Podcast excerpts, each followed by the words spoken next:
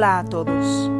Hoy Gustavo Silveira trae a Café con Espiritismo un mensaje de Emmanuel por la psicografía de Chico Xavier, retirado del libro Estudie y Viva, el capítulo 33, intitulado Accidentados del Alma.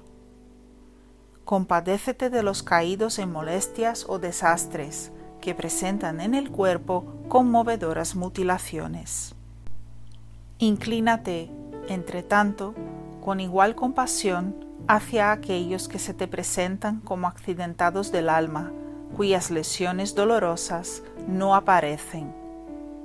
Además de la posición de necesitados, por las llagas ocultas de las que son portadores, casi siempre se muestran en las características de compañeros menos atractivos y deseables aparecen personalmente muy puestos, firmando exigencias o formulando complicaciones.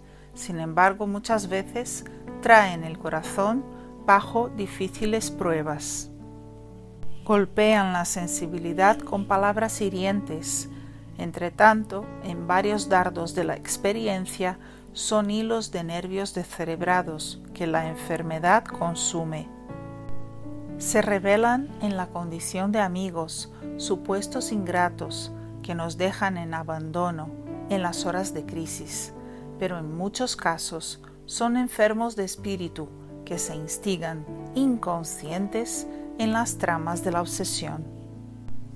Te acogen el cariño con manifestaciones de rudeza, sin embargo, estarán probablemente agitados por el fuego de la desesperación recordándonos los árboles benefactores cuando la plaga los aniquila. Son delincuentes y te oprimen a profundo disgusto por el comportamiento incorrecto. Sin embargo, en múltiples circunstancias son almas nobles tumbadas en tentación, para las cuales ya existe bastante angustia en la cabeza atormentada que el remordimiento atenaza y el dolor hace suplicios. No te digo que apruebes el mal bajo la alegación de resguardar la bondad. Rectificar permanece en el orden y en la seguridad de la vida, tanto como exige la medicina, la defensa y la sustentación de la salud. Actúa, por tanto, ante los accidentados del alma con la prudencia y la piedad del enfermero que socorre la contusión, sin prolongar la herida. Restaura sin destruir, repara sin prescribir. No ignores que los hermanos desviados se encuentran encarcelados en laberintos de sombra, siendo necesario garantizarles una salida adecuada.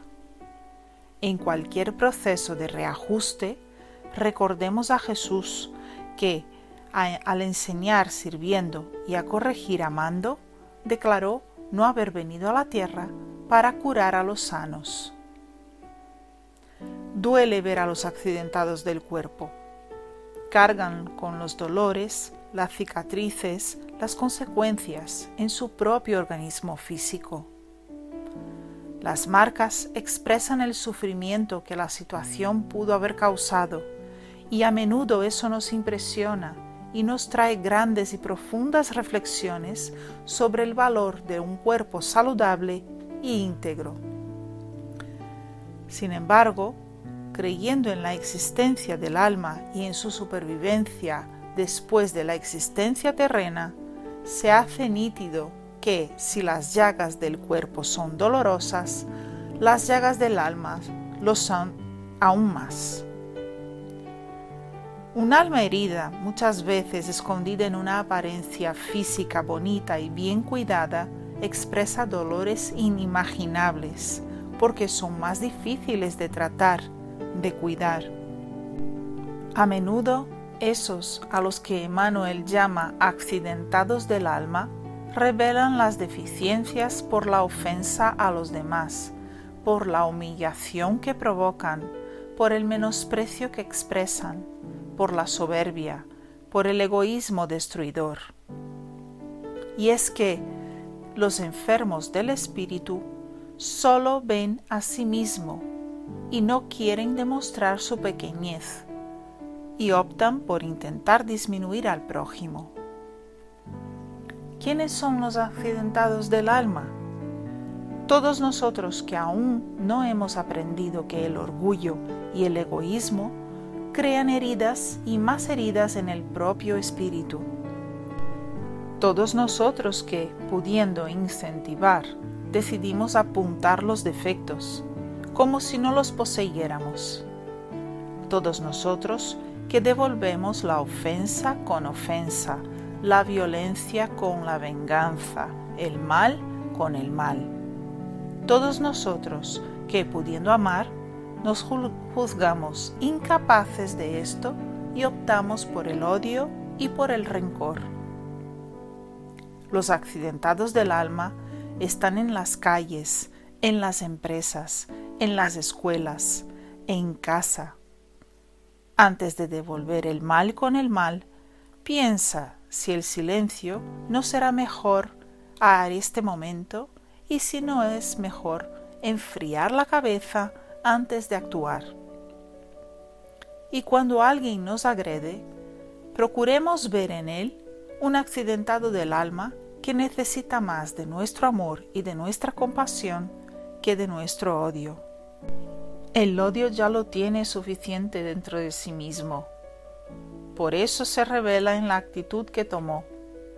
El odio nos lo curamos con amor.